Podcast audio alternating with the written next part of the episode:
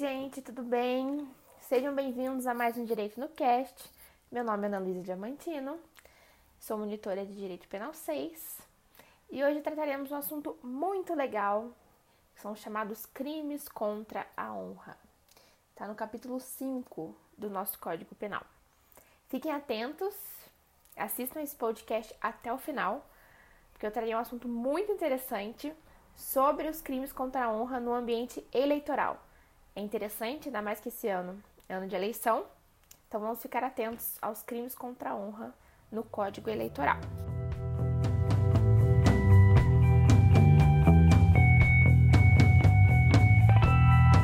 Primeiramente, como eu já disse anteriormente, os crimes contra a honra estão elencados no Código Penal em seu capítulo 5. Temos então no artigo 138 a calúnia, 139 a difamação e no 140 a injúria. Neste caso, há uma tutela de um bem imaterial que é relativa à própria personalidade humana. Assim, o homem tem direito à vida, à integridade física e psíquica, como também a não ser ultrajado em sua honra, pois o patrimônio moral também é digno de proteção penal. Essa proteção, além disso, é garantida na própria Constituição de 88, no artigo 5, inciso 10, que prevê que são invioláveis a intimidade, a vida privada, a honra e a imagem das pessoas, assegurado o direito à indenização pelo dano moral ou material decorrente de sua violação. Trataremos agora das diferenças entre a calúnia, a difamação e a injúria, porque eu sei que sempre há uma confusão. Nossa, mas qual é a diferença de calúnia difamação? Em relação à injúria, eu vou esclarecer a dúvida para vocês nunca mais esquecerem. Vem comigo. Primeiramente, eu quero distinguir para vocês, que eu vou tratar mais para frente, a diferença de honra objetiva e subjetiva. Então vamos lá. A objetiva está relacionada com a reputação e a boa fama que o indivíduo desfruta no meio social em que vive, que é o que ocorre nos crimes de calúnia e difamação. Já na subjetiva, quando relacionado com a dignidade e o decoro pessoal da vítima, isto é, o juízo que cada indivíduo tem de si, estima própria mesmo. No crime de injúria, a ofensa à honra subjetiva, atribuindo-se ao ofendido qualidade, aqui leia-se aspas na qualidade, negativa. Feitas essas considerações, vamos lá para vocês nunca mais esquecerem a diferença de calúnia e difamação. Na calúnia, há uma imputação de determinado fato que é previsto como crime e isso é sabidamente falso. Vocês lembrem, calúnia começa com C, é uma setinha que eu usei para eu gravar. Começa com C, C, crime também começa com C. Então vamos lá. Então a gente vai imputar um fato que é previsto como crime. Beleza. Of, é, fere a honra objetiva, ou seja, a reputação na calúnia. Ok? Já na difamação, a gente imputa um determinado fato que ele não é considerado crime, mas é desonroso, não importando se é verdadeiro ou falso. E por fim, só para poder fechar o raciocínio, na injúria vai ser a atribuição de uma qualidade negativa. Vai ferir a honra subjetiva, ou seja, a dignidade, o decoro ou a autoestima. Trataremos agora das peculiaridades de cada delito. Começaremos pela calúnia. Na calúnia, é a imputação falsa né, de um fato tipificado como criminoso. O sujeito ativo e o sujeito passivo podem ser quaisquer pessoas, sendo admitidos a coautoria ou participação. Aqui, o objeto jurídico tutelado é honra objetiva, como eu já disse. A ação é livre, ou seja, pode ser cometido, cometido por meio de palavra escrita, oral, gestos, símbolos, sendo aqui obrigatório, é exigido o dolo específico do ânimos injuriante e véu difamante. Isso quer dizer que o agente deve ter a consciência e a vontade de atingir a honra da vítima, ocorrendo a sua consumação quando essa ofensa vai chegar ao conhecimento de terceira pessoa. Aqui neste caso, não é admitida tentativa se a calúnia foi proferida verbalmente, mas se praticada por escrito e não chegar ao conhecimento de terceiro por qualquer razão, poderá ser admitida, por razões óbvias, né? Assim como na calúnia, na difamação, o sujeito ativo também e passivo podem ser quaisquer pessoas. Também é admitida a coautoria ou a participação. É importante destacar aqui que também vai haver difamação contra pessoas jurídicas, já que, obviamente, esta também tem uma imagem a preservar perante terceiros. E da mesma forma como a calúnia, o crime de difamação pode ser explícito, implícito e reflexo. Quando falarmos de tentativa na difamação, aplicaremos o mesmo caso da calúnia. Por sua vez, a injúria é uma ofensa ao decoro ou dignidade de terceiro. O sujeito ativo, neste caso, pode ser qualquer pessoa, assim como o sujeito passivo. O elemento objetivo consiste na ofensa à honra subjetiva de alguém, atingindo diretamente sua moral, seu físico e seu intelecto, ou seu intelecto, no caso. A honra subjetiva diz respeito ao que a própria pessoa estima de si mesma. A dignidade no crime de injúria é atingida quando se atenta contra os atributos morais da pessoa. Já o decoro é ferido quando atinge os atributos físicos ou intelectuais da vítima. Neste caso, o elemento subjetivo é o dolo específico. Assim como na calúnia e na difamação, a tentativa não é admitida se a injúria for proferida verbalmente, mas se praticada por escrito e não chegar a conhecimento de terceiro por qualquer razão, poderá ser admitida. Agora que fizemos um breve resumo acerca dos três delitos que estão tipificados como crimes contra a honra, vou tratar um assunto interessante para vocês. Quando vocês vão ler o artigo 138, no seu parágrafo primeiro, vocês vão ver que está escrito: na mesma pena incorre quem, sabendo a falsa imputação, a propala divulga.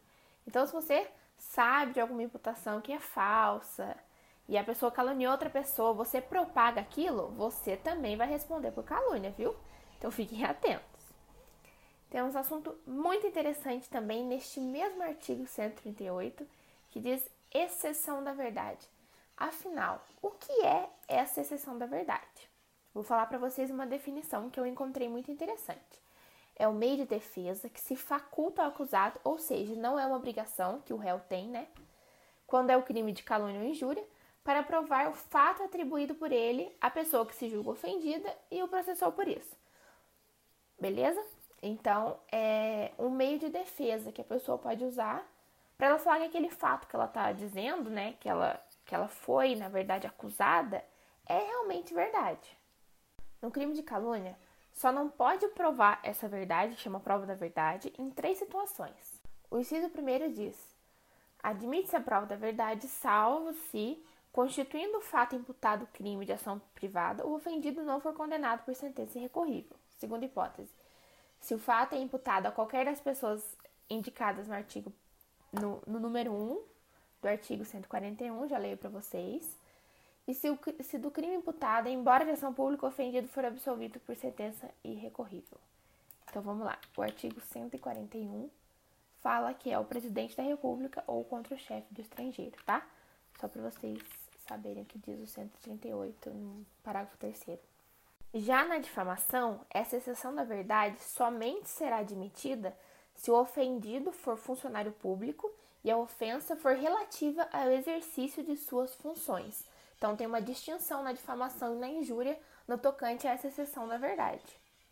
Quando eu estava estudando os crimes contra a honra, no meu terceiro ano, eu sempre vi que a difamação com a calúnia se parecem um pouco, porém diferem-se bastante da injúria. E na injúria tem uma peculiaridade muito interessante no parágrafo 1, que é uma faculdade ao juiz, ou seja, o juiz pode deixar de aplicar a pena, não um dever, tá? Bem interessante saber essa distinção. Que ele pode deixar de aplicar a pena, no inciso 1 diz, quando o ofendido, de forma reprovável, provocou diretamente a injúria, ou no inciso 2 diz que no caso de retorção imediata que consista em outra injúria. Então é uma parte interessante que não tem na calúnia nem na difamação, certo? E no parágrafo segundo tem um assunto muito interessante. É quando a injúria consiste em violência ou vias de fato que por sua natureza ou pelo meio empregado se considerem aviltantes. Esse aviltantes significa que, que é algo muito reprovável, entendeu? É humilhante. Exemplo, vexatório, né? Um homem que ele quer agredir a mulher e ele pega e corta o cabelo dela, empregando violência mesmo. Isso é considerado aviltante, entendeu? É uma injúria, ofendeu a dignidade da mulher, entendeu? Desonrou, foi desonroso para ela, foi humilhante. Então, pode ser enquadrado nesse parágrafo segundo do 140. Já o parágrafo terceiro diz se a injúria consiste na utilização de elementos referentes à cor, raça, etnia, religião, origem ou a condição de pessoa idosa ou portadora de deficiência, a pena também vai ser maior. Igual no parágrafo 2 a pena vai ser maior que o caput, no parágrafo 3 também. é interessante você olhar para o artigo 142 do Código Penal, que diz a exclusão do crime, trata da exclusão dos crimes. Então, quando não constitui injúria ou difamação punível, tá? Eu vou ler para vocês os três incisos, depois vocês dão uma olhada no código. Inciso primeiro, a ofensa irrogada em juízo na discussão da causa pela parte ou pelo seu procurador. Inciso segundo, a opinião desfavorável da crítica literária, artística ou científica, salvo quando inequívoca a intenção de injuriar ou difamar. E inciso terceiro, o conceito desfavorável emitido por funcionário público em apreciação ou informação que preste no cumprimento de dever do ofício. Parágrafo único diz que nos casos dos números, né, os incisos 1 e 3, responde pela injúria ou pela difamação quem lhe dá a publicidade. Então é diferente. No artigo seguinte, o 143 trata da retratação, né, em um caput e em um parágrafo único. E um assunto muito interessante que vocês vão aprender ainda sobre ação penal, né? Quando o Ministério Público é titular da ação penal, quando vai correr a peça da queixa, quando vai correr denúncia, é bem interessante já ir anotando e vendo alguns casos.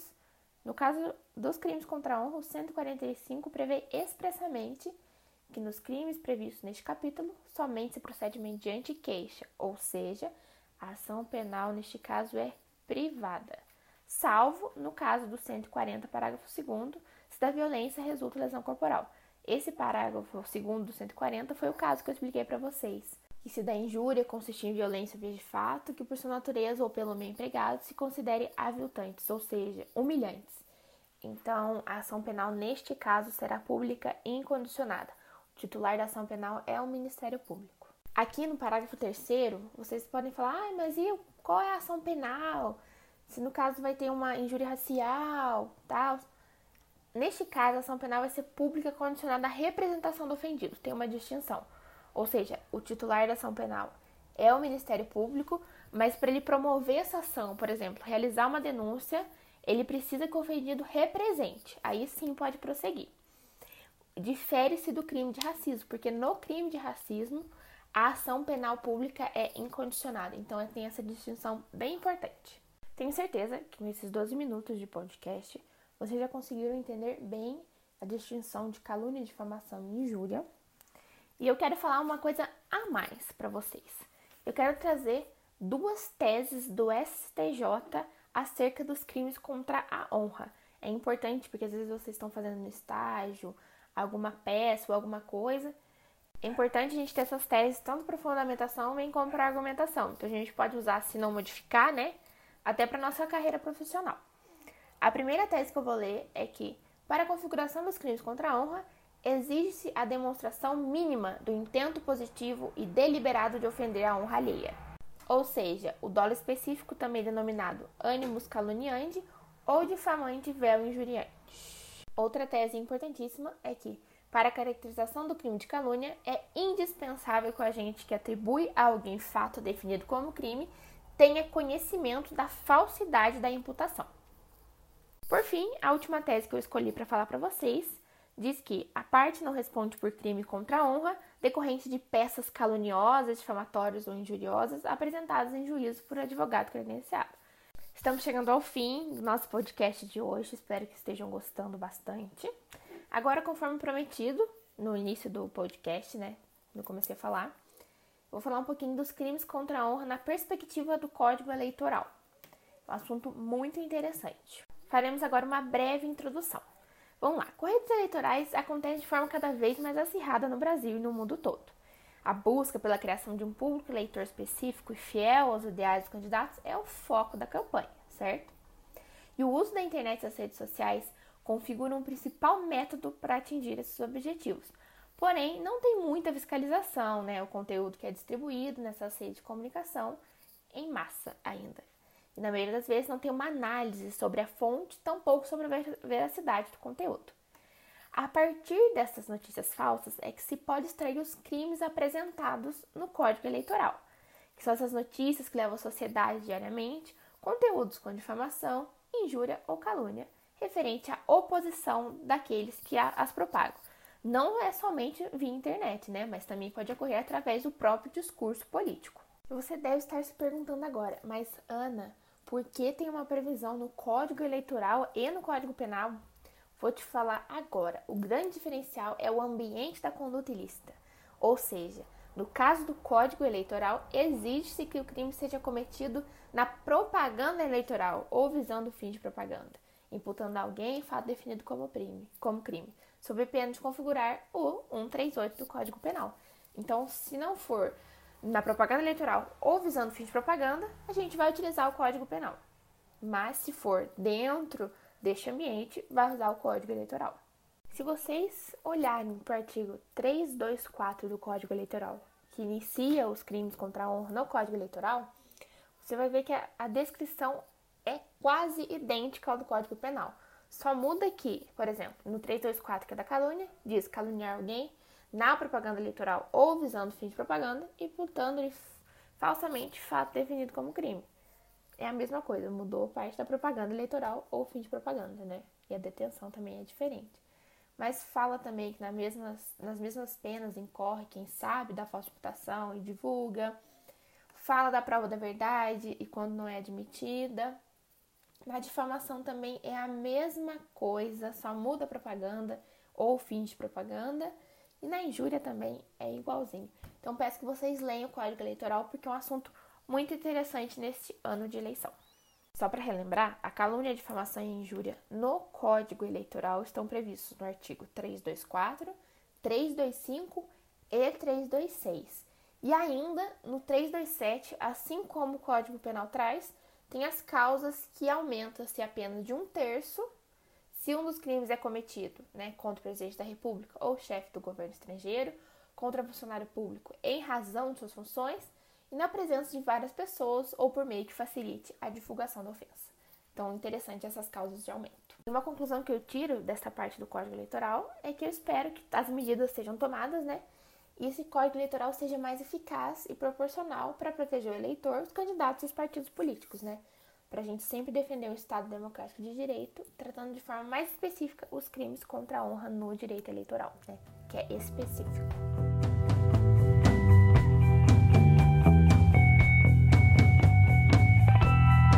Foi isso o podcast de hoje, espero muito que gostem.